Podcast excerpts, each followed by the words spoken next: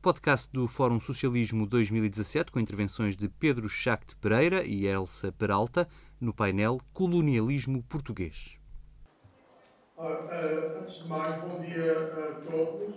Uh, e aproveitava para agradecer o convite ao Bruno Góis e, obviamente, uh, ao Bloco de Esquerda. E também queria agradecer à Elsa a possibilidade de partilhar este painel. E sem mais demoras, o que é que eu poderia dizer?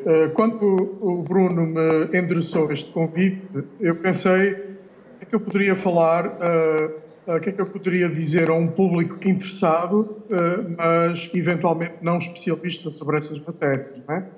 E teria que ser algo que estivesse dentro das minhas, uh, das minhas habilitações, digamos assim, enquanto investigador e professor universitário. Então, eu decidi falar sobre desenvolvimentos da minha investigação, uh, que creio poderão lançar alguma luz sobre a ideia uh, tão difundida. É uma ideia que, para, para usar uma metáfora do, do próprio Descartes, não é? Que dizia que o bom senso uh, é dos bens mais distribuídos pelo, por todo o mundo, eu diria que a ideia do colonialismo brando português é das ideias mais bem distribuídas entre os portugueses, da direita à esquerda e da esquerda à direita e sempre me intrigou uh, a razão pela qual uh, todos nós praticamente devemos no leite materno essa ideia. Uh, mesmo aqueles de nós que são críticos em relação à história colonial portuguesa e aos seus legados presentes. E então, há uns anos atrás, eu comecei a empreender um projeto de investigação que me levou a fazer algumas descobertas que tenho partilhado em congressos uh, e vou partilhar proximamente um texto que será publicado aqui nos Estados Unidos. Uh, mas vou partilhar também com vocês uh, alguns dos desenvolvimentos principais dessa investigação e, e especificamente, três exemplos de como a ideia de um colonialismo português grande precede bastante uh, no tempo uh, o lusotropicalismo de Gilberto Freire. Uh, muito rapidamente, dizer-vos que a própria ideia do lusotropicalismo, que, resumindo muito rapidamente, assenta na ideia de que os portugueses teriam uma plasticidade genética que os, que os predispôs para a colonização dos trópicos, fosse no Brasil, na Ásia ou em África. Uh, essa ideia foi proposta por, Gilberto Freire em, várias obras e depois foi cooptada, digamos assim, pelo discurso colonial do Estado Novo a partir dos anos 50. E desde muito cedo essa ideia foi recebida com ceticismo por parte de estudiosos de vários quadrantes, nomeadamente historiador, inicialmente historiadores estrangeiros, Uh, penso no Charles Box, por exemplo. Uh, mas uh, recebeu também ceticismo por parte dos líderes dos movimentos de independência africanos, não é? não devemos esquecer isso. E a partir dos anos 80, 90 do século XX, houve vários estudiosos portugueses na antropologia, na sociologia, na história, que publicaram vários textos questionando essas ideias e a relevância uh, dessas ideias para ler o fenómeno português. Uh, e essas críticas assentaram essencialmente numa desmontagem do discurso freiriano uh, e apontaram já, estou a pensar, por exemplo, no Miguel Valde Almeida, que apontou para uma genealogia dessas ideias uh, num período histórico que estaria ali nos finais do século XIX, uh, coincidindo com, com o ultimato de 1890 Uh, e isso ajudou-me, obviamente, no, no meu trabalho de investigação. Mas eu sempre pensei que a raiz dessas ideias seria ainda anterior ao final do século. E a minha investigação veio a corroborar essa, essa suspeita. Então, uh, vou-vos propor uh, nos minutos que seguem, uma, uma genealogia alternativa. Ou melhor, ela não é alternativa, ela é complementar. Uh, em 1959, uh, um ano antes dele morrer, o, como se chama, o Jaime Cortão foi entrevistado por um, um vespertino lisboeta, que já não existe, e no decurso dessa entrevista perguntaram-lhe o que é que ele pensava do lusotropicalismo pereiriano. A entrevista é fascinante uh, por várias razões. Uh, a resposta do, do Jaime Cortesão à pergunta é fascinante de si mesmo. Ele diz que não se sente muito qualificado para, para analisar uh, o discurso freiriano, está fora das suas apetências. Não é? Cortesão Uh, não era um sociólogo, como, nem antropólogo, como, como Gilberto Freire. No entanto, uh, ele diz que uh, não lhe surpreende as propostas de Freire, porque ele, desde os anos 30, já estava convencido de que o colonialismo português apresentava especificidades em relação aos seus congêneres europeus. e vou citar muito rapidamente um, um eh, parte dessa resposta do, do, do, do Jaime Cortesão. Uh, o entrevistador pergunta-lhe: uh, parece-lhe que o comportamento dos portugueses em relação às outras etnias foi, foi de um excepcionalismo que possa ser derivado das teorias ludotropicalistas?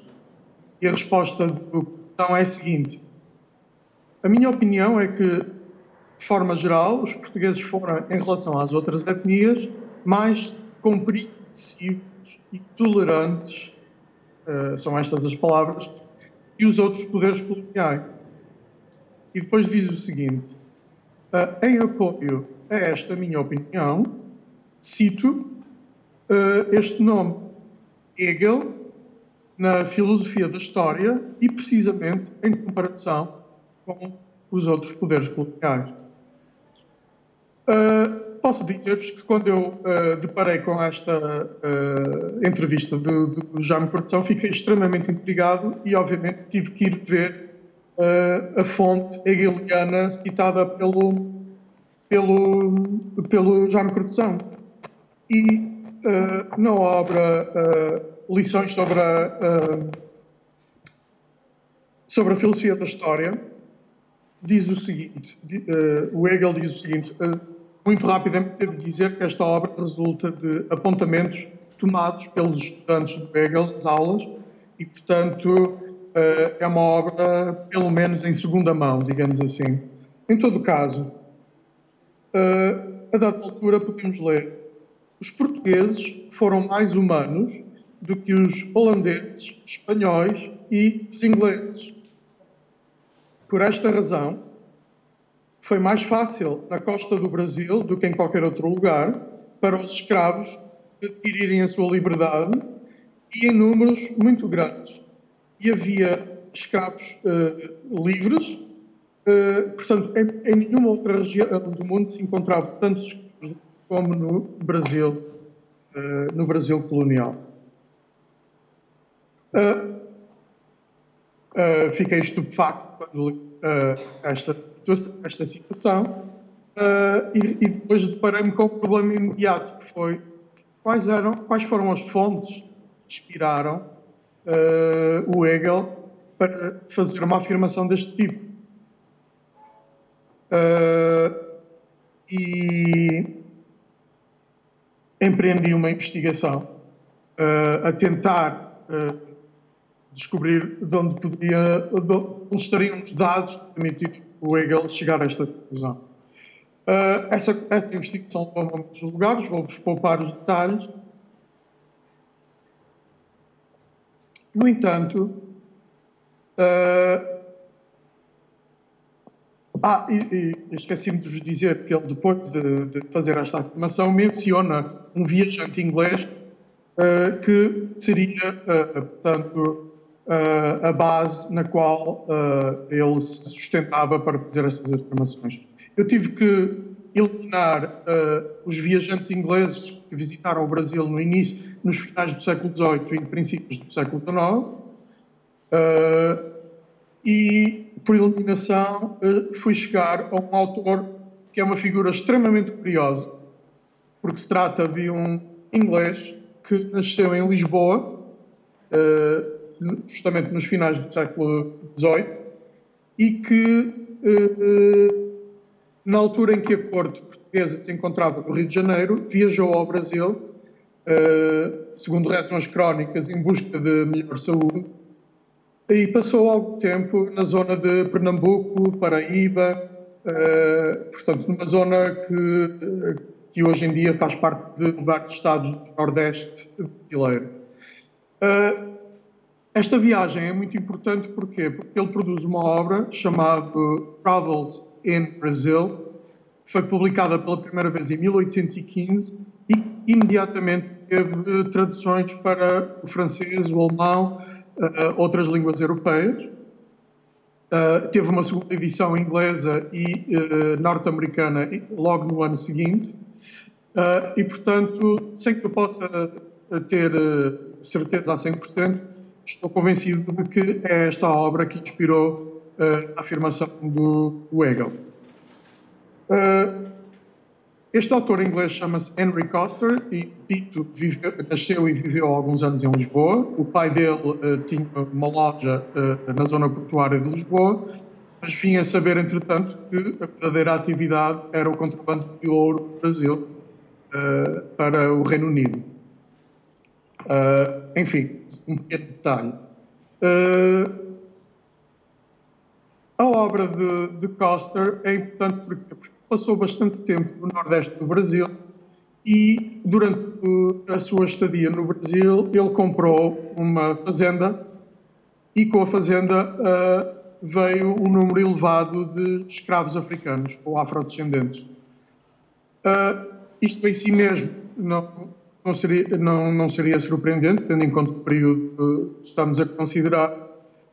A questão é que Coster era um conhecido abolicionista Uh, antes de publicar uh, esta obra sobre as suas viagens ao Brasil, Costa publicou um panfleto na Inglaterra a advogar a abolição progressiva da, da escravatura. Uh, e, na verdade, as viagens ao Nordeste brasileiro permitem-lhe ensaiar uma série de argumentos abolicionistas. e aquilo que uma leitura cuidada vem a descobrir é que, muito embora o Coster se aproveita do seu estatuto de testemunho ocular em relação aos acontecimentos de relato, em relação à vida dos escravos uh, do Nordeste brasileiro. Uh, ele, na verdade, repete uh, ideias que já tinha apresentado nesse seu panfleto publicado anteriormente. Não só repete ideias suas, mas essas ideias também não são necessariamente originais do Coster. Uh, e aquilo que eu tinha a descobrir é que o Coster tinha lido todos os grandes abolicionistas, tanto britânicos quanto franceses. Uh, e o que é curioso é que, um, numa obra de, com centenas de páginas, profusamente ilustrada, como é o Travels in Brazil do Coster, uh, ele tem consciência que, sendo um dos primeiros estrangeiros a poder visitar o interior do Brasil uh, sem uh, entraves. Uh, relembro apenas que, com a chegada da Corte ao Rio de Janeiro, sob tela britânica, os portos do Brasil foram abertos pela primeira vez à navegação estrangeira e isso possibilitou que uh, as regiões mineiras do interior do Brasil pela primeira vez pudessem ser frequentadas uh, por estrangeiros. Uh, acesso a essas regiões tinha sido vedado durante todo, todo o período colonial, até justamente a chegada da corte portuguesa ao Rio de Janeiro. Portanto, este é um detalhe importante. Ora, retornando ao Coster, uh, ele tem descrições abundantes da vida, da vida do escravo e, ao longo da obra, ele repete muito esta ideia de que os escravos no Brasil têm uma vida muito mais amena do que, por exemplo, nas plantações açucareiras das Antilhas Britânicas. Uh, e escuta estas afirmações uh, no seu estatuto de testemunha ocular. No entanto, uh, aquilo que a minha investigação conseguiu descobrir até ao momento é que uh, o estatuto ocular permite ao Coster simplesmente apropriar-se de uma posição retórica que confere autoridade a ideias que o próprio Coster e outros abolicionistas já defendiam muito antes. Isto é, resumindo, a literatura de viagens, eh, eh, muito embora revelasse alguma informação nova sobre realidades geográficas eh, que os europeus não, não conheciam por dentro, ela serve também para reforçar ideias que já circulavam há muito tempo nos meios, nos meios universitários e nos meios eruditos. Para mencionar um último exemplo, eh, que é um autor no qual Coster se, eh, se inspira, vou-vos mencionar o exemplo de um, abolicionista francês, que é uma figura extremamente curiosa e muito mal conhecida, que é um tal de Abbé Grégoire, uh, ou Abade Gregório, se quiséssemos traduzi-lo para, para vernáculo. Uh, Abbé Grégoire é conhecido por, ter, uh, por ser um padre que participou ativamente na Revolução Francesa, do lado revolucionário, e por ter defendido os judeus em todo o processo revolucionário francês.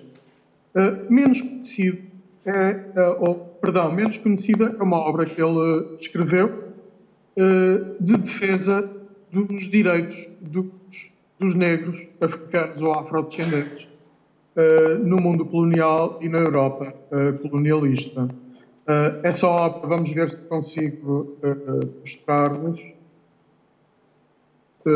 a luz está um pouco complicada, mas chama-se De la literature des negres, ou da literatura dos negros, ou investigações sobre as faculdades intelectuais, qualidades morais e sua literatura. Portanto, é uma obra em que ele uh, faz todo um requisitório crítico sobre o discurso uh, esclavagista europeu, desmonta todos os argumentos históricos invocados para justificar a escravização de africanos. Uh, e essa obra tem uma coisa curiosa. Logo no início, ele tem uma dedicatória a todos os europeus que se posicionaram contra, que historicamente se posicionaram contra a escravatura. Uh, e nós vemos que ele começa com franceses, uh, não é surpreendente, não é? Há uma lista de dezenas de nomes. Depois a lista dos ingleses é ainda mais longa.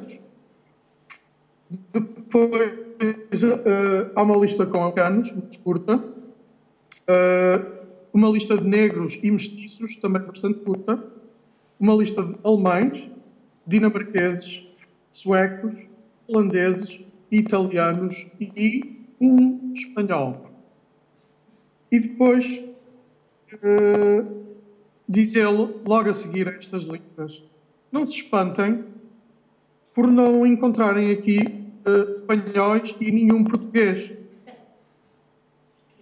Mas uh, Uh, eu acho que aquilo que ele diz vai vos surpreender. Uh, não se encontra nenhum. Uh, encontra-se apenas um espanhol e um português. Segundo ele, porquê? Porque, para além dos Pirineus, os direitos e os deveres e as qualidades morais dos africanos sempre foram conhecidas e nunca foram problemáticas. Portanto, esta ideia de que uh, na Península Ibérica e nas dependências coloniais dos países ibéricos, uh, a humanidade dos africanos nunca tinha sido posta em causa. Ora, de onde vem esta ideia? Uh, o Abbé Grégoire é justamente um abade, é um padre, portanto, é um homem da igreja, e justamente o fator religioso sempre foi um fator de distinção entre as comunicações anglo-saxónica e ibérica. a existência de, de, de, um discurso mais paternalista por parte da, da Igreja Católica sempre foi invocado como uh, um fator de tratamento mais humano por parte dos países católicos. E sempre foi fonte de enorme controvérsia entre os países protestantes e, e, e os países católicos. Uh, e, na verdade, é uma controvérsia velha de século, não é? Desde a reforma e da contra-reforma. Uh, e, portanto, isto explica a longa duração e era aqui que eu queria chegar, não é? Uh, com todo este périplo histórico, a longa duração desta ideia de que o colonialismo uh, português uh, foi mais brando ou mais humano, como diz o Hegel, mais humano do que os seus congêneres europeus. Portanto, é um discurso que, está, que é inerente ao próprio discurso católico, ao discurso missionário católico. Né? E é defendido inclusive por uh, figuras abolicionistas, como neste caso, uh, estou, estou, a mencionar um, um, não um abolicionista qualquer, mas um abolicionista que de facto defendeu uh, de forma inequívoca a abolição, da, a abolição imediata da, da escravatura, mas ao mesmo tempo a reabilitação da humanidade dos africanos. O Abbé Gregoire, assim de passagem, ele meteu-se numa controvérsia com o presidente Jefferson dos Estados Unidos, argumentando contra Jefferson que a única razão pela qual os africanos não podiam atingir o mesmo desenvolvimento humano que os brancos era a sua sujeição uh, uh, escravista, não é? Ele, ele, argumentava que a partir do momento que os africanos uh, libertos e que lhes fossem dadas condições iguais, eles nota, iriam notabilizar-se em todas as áreas do saber como qualquer outra pessoa.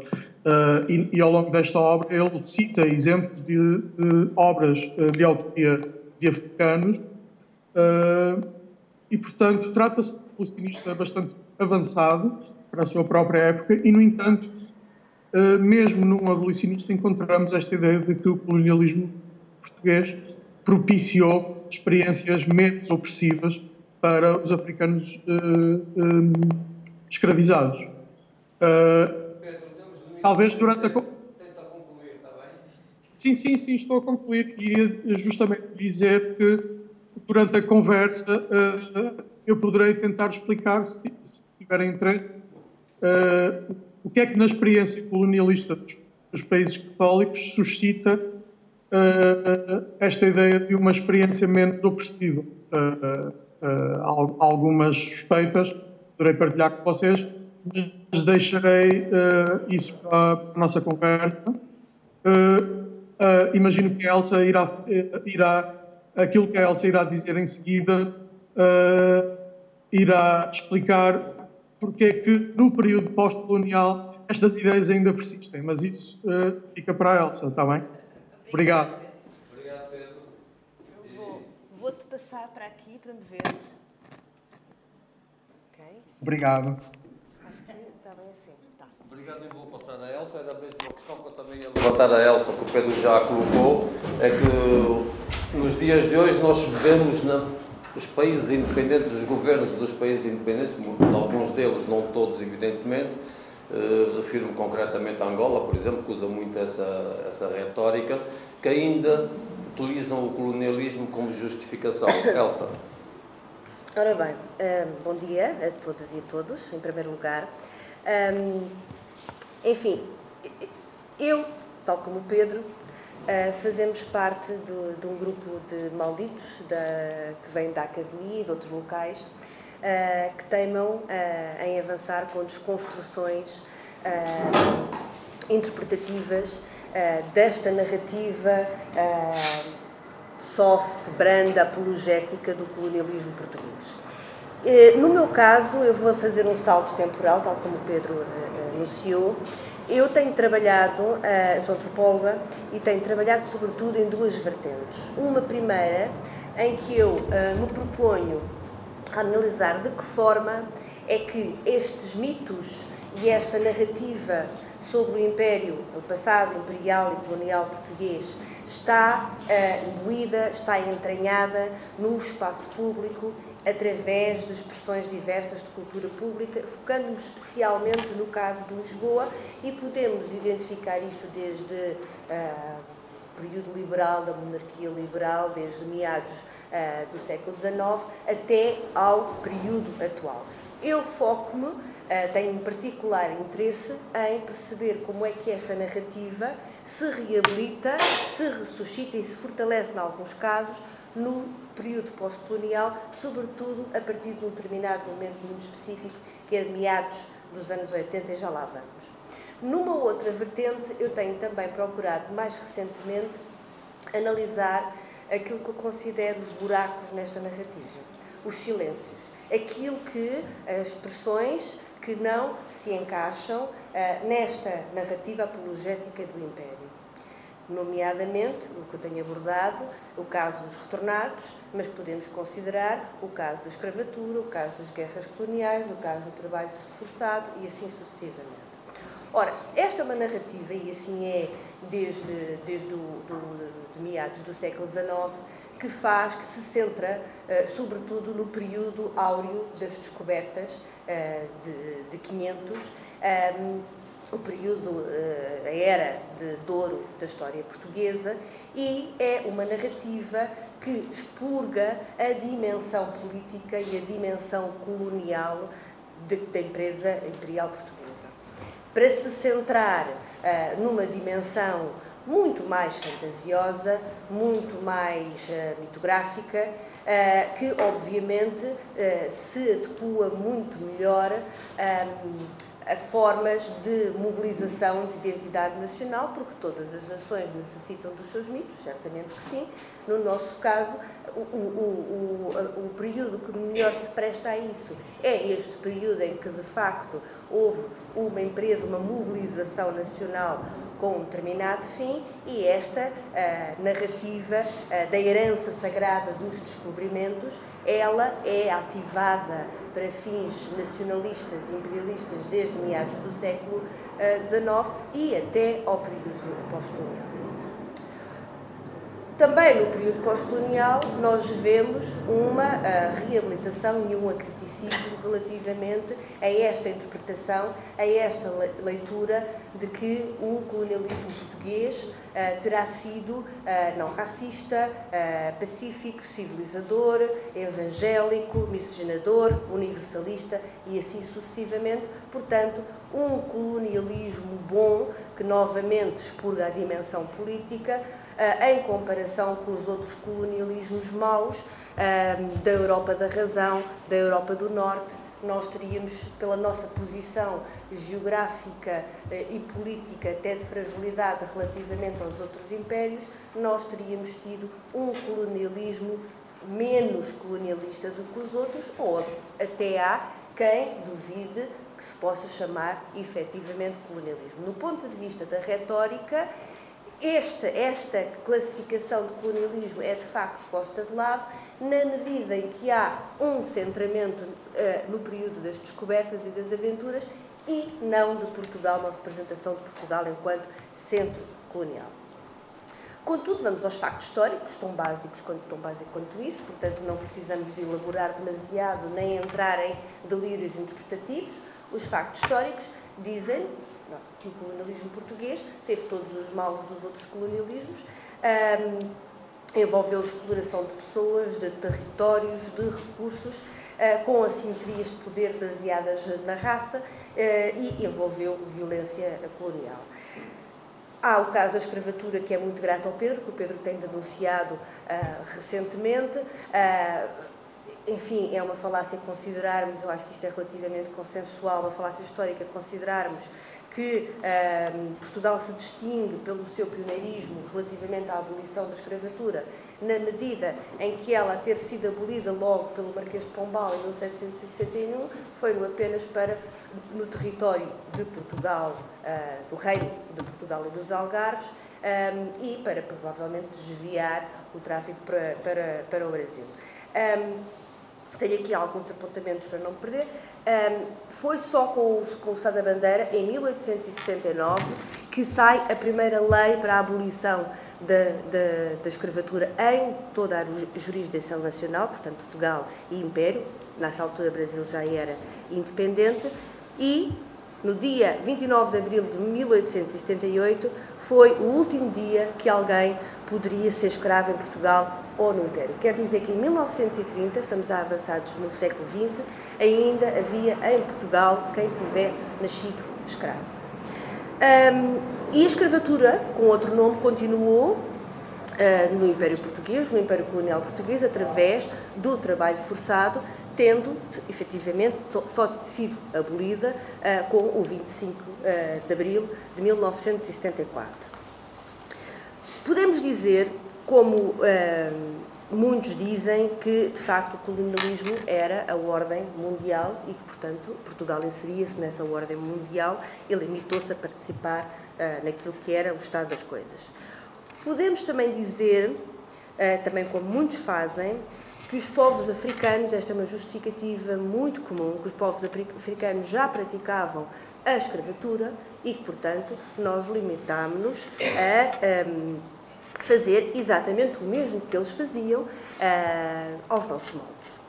Podemos também dizer, como faz muita gente em Portugal, que as relações raciais no Império Português não tinham nada a ver com as assinterias que existiam em outros territórios uh, coloniais, como é o caso mais flagrante do apartheid sul-africano. Mas não podemos de todo dizer que em Portugal, o colonialismo português não praticou escravatura, não praticou o trabalho forçado e que o país é um exemplo no pioneirismo da abolição destas, uh, destas práticas. E também não podemos dizer que as relações raciais no Império Português eram relações de equivalência. Uh, as estatísticas de 1950 dizem-nos que 99% da população local residente em Angola e Moçambique, 99% eram indígenas não civilizados, até quando existiram as estatísticas que faziam a distinção entre não civilizado e civilizado. 99%. Portanto, ah, não tinham direitos de cidadania, e eram obrigados ao dever eh, de trabalho e de pagamento de impostos.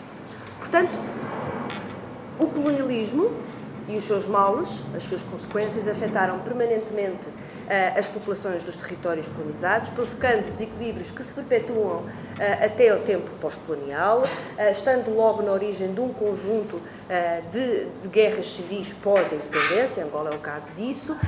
Um, África é o continente mais eh, pobre, como resultado certamente de endémicas lutas de poder e também eh, de, de, de, um, subdesenvolvimento que eh, resulta da destruturação de uma, uma, estrutura produtiva, com, que, com base na, na, na exploração económica, na exploração colonial, e, portanto, os malos do colonialismo para o outro colonizado são evidentes e perpetuam-se uh, muito para além do fim formal do colonialismo.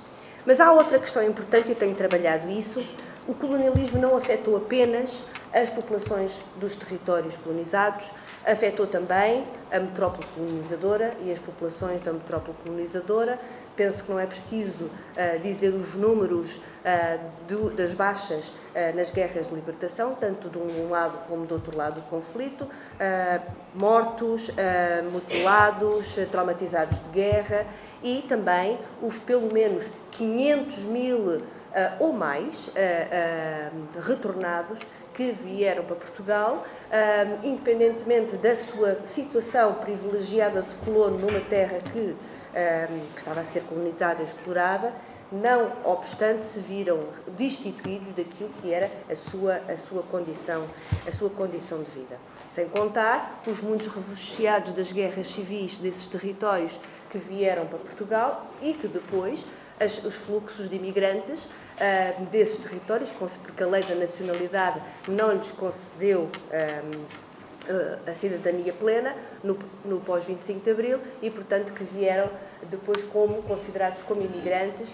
a uh, habitar as zonas um, periféricas em bairros de autoconstrução, sobretudo na cidade de Lisboa.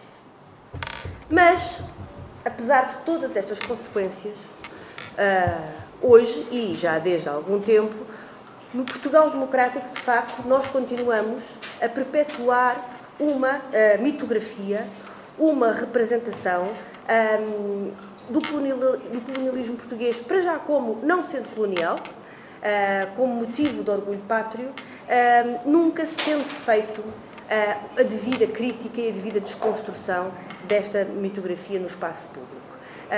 há, claro, junto destes malditos que nós representamos na academia e também jornalistas e um conjunto de outras pessoas que têm procurado avançar e progressivamente, penso que há bons sinais nesse sentido hoje, avançar com uma desconstrução destas narrativas, ainda assim, como o Pedro disse, quer dizer, é das histórias mais bem distribuídas uh, em Portugal uh, e melhor aceites, consensualmente aceites, de que a nossa história imperial é o motivo de, de, de orgulho pátrio. Portanto, um, ehm,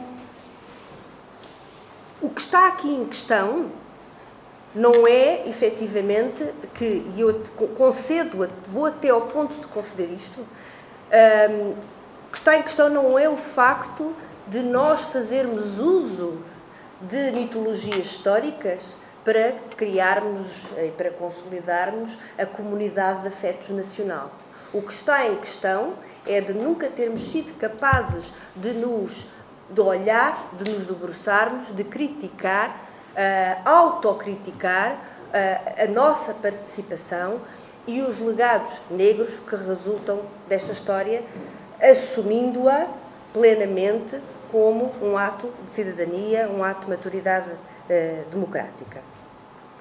O que aconteceu foi que, após a Revolução, e de facto estabelece em Portugal, durante um determinado período, um etos anticolonial que dura relativamente pouco tempo e dura até ao momento da negociação da entrada de Portugal na então Comunidade Económica Europeia e ao momento em que Portugal regressa uh, ou integra a chamada uh, economia de mercado uh, neoliberal e acontece também o regresso das famílias, eh, das grandes famílias portuguesas que, entretanto, estavam no Brasil e noutros locais, regressam eh, a Portugal e começa, de facto, entra-se num, num outro momento do ponto de vista uh, da, da, estrutura económica, como todos sabemos, e do, e do desenvolvimento do país.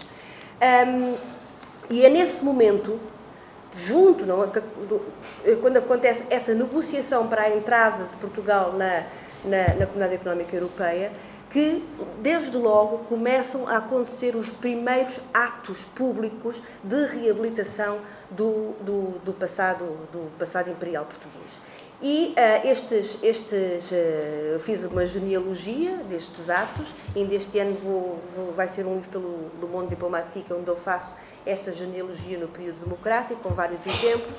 E temos logo em 1983 o Mosteiro dos Jerónimos e a Torre de Belém a serem classificados pela Unesco como Património Mundial, com a justificativa de que, e cito, estes monumentos são símbolos das grandes descobertas marítimas que lançaram as bases do mundo moderno. Em 85, o padrão dos descobrimentos, o monumento maldito do Estado Novo, tinha obtido uma estrutura provisória na exposição de 1940, que se torna definitiva depois nos anos 60, tinha estado fechado ao público, sofre obras de reabilitação e é reaberto, sem que nessa, nessa nova estrutura reabilitada haja alguma menção àquilo que foi o seu papel no aparelho propagandístico do Estado Novo e, concretamente, na exposição do mundo português. Uh, em 1986 é assinado também no Mosteiro dos Jerónimos o Tratado de Adesão, portanto, o palco público e político nacional sancionado, caucionado por aqui, pela longa história marítima portuguesa, pela, pela, pela herança sagrada da história imperial portuguesa. Um, e é, também em 1986 é criada a Comissão para a Comemoração dos Descobrimentos Portugueses, reabilitando definitivamente a história, a história imperial, eh, imperial portuguesa, repondo a aura dessa, dessa história, sem que alguma vez se tenha aberto um espaço para pensar, para repensar esta herança e para pensar as responsabilidades históricas de Portugal nesta, nesta na sua longa história imperial e colonial. A Expo 98 é a apoteose do nosso impensado, como disse o Eduardo Lourenço.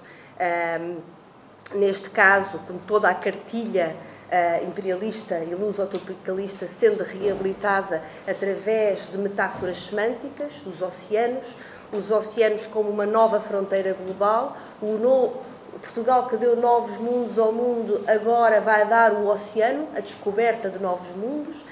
Um, Lembram-se certamente do vídeo eh, eh, promocional da Expo com os bebés. Portanto, esta ideia do encontro, do, uh, uh, do encontro multicultural, do encontro multirracial, portanto, há uma nova uh, cartilha lusotropicalista que se presta muito bem ao novo momento pós-colonial e que mais permite a negociação de um espaço simbólico de Portugal no espaço europeu, onde se pretende afirmar como concretizador, virado para o futuro, como multiculturalista, como cosmopolita e baseado, novamente, sancionado pela sua profunda, longa história, pela herança sagrada dos descobrimentos, das aventuras, da abertura dos mundos um, ao mundo. Tenho concluído. Isto tudo liga-se ao uh, turismo, certamente, às novas lógicas de mercadorização da cultura, uh, presta-se às, às, às lógicas de gentrificação e de reabilitação de espaços urbanos. E é assim que, isto só para concluir, eu tinha aqui ainda mais umas coisas, mas vou concluir muito brevemente, que queria focar dois casos bem recentes de duas exposições que aconteceram no Museu uh, da Arte Antiga, a primeira delas em 2009, que se chamou Portugal e o Mundo nos séculos XVI e XVII, onde se mostravam diferentes áreas geográficas ilustradas por objetos, ora artísticos, ora, digamos, etnográficos, todos eles apresentados como obras de arte e que ilustravam a grandeza do contacto cultural entre os portugueses e os outros povos. E eu cito no catálogo da exposição, pode ler-se a exposição destaca dois aspectos fundamentais do encontro de culturas: o enriquecimento mútuo que as civilizações e os valores culturais invariavelmente sofrem, por um lado, e por outro, o reconhecimento de que o diálogo cultural e o multiculturalismo são os elementos, uh, uh, são os principais elementos para o futuro da humanidade. Fim de citação. A segunda exposição, eu tinha aqui um quadro para vos mostrar, mas não, não vou perder tempo com isso. A segunda exposição foi este ano ainda, também no Museu Nacional da Arte Antiga, a cidade global, a Lisboa, eh, no Renascimento, que teve por base um conjunto de obras, eh, aliás, com origem duvidosa, mas eu não vou entrar nesse desse debate, porque não tenho conhecimentos para averiguar sobre a veracidade, sobre a dignidade daquelas obras, mas que tinha por objetivo reconstituir Uh, no coração da, uh, o coração da cidade mais global da Europa do Renascimento. Desculpem, vou só pôr e ficar aqui como eu acho que vale a pena vocês olharem para para este quadro. Portanto, este é um dos quadros que esteve, eh, uma das obras que esteve patente na exposição, de origem, de origem duvidosa, e quando se olha para, para este quadro, vemos um conjunto de movimento, daquilo que seria a Lisboa comunitista, com o seu comércio, com, e vemos ali um conjunto de, de, de, personagens que são certamente escravos em trabalhos servis, e eu acho que só muito eufemisticamente é que nós poderemos considerar uh, que uh, celebrar as virtudes de uma cidade global ou considerar que de facto há aqui algo que destaca a cidade de Lisboa pela sua uh, vanguarda do ponto de vista da convivência cultural, porque de facto aquilo que nós vemos é, é um cenário marcado por uh, hierarquias sociais e hierarquias de raça uh, muito, muito, muito evidentes. Portanto, o que nós temos aqui é uma reabilitação da cartilha lusotropicalista aplicada a lógicas globalizantes de mercadorização da cultura, mas que depois também servem à agenda política, da política cultural. Nestes, em todos estes casos destas exposições, isto é um aspecto que me interessa particularmente, aquilo que nós vemos é, são obras que são apresentadas como obras de arte. Portanto, temos uma estetização, uma sacralização deste contacto através da obra de arte. que não é acompanhada de uma interpretação nem é contextualizada. No fundo, quem eram estas pessoas? Hum? Como é que surgem as obras? Em que contexto é que elas foram ah, ah, ah, classificadas? Em que contexto é que elas foram apresentadas em museus? Em que contexto é que elas foram coligidas, coletadas?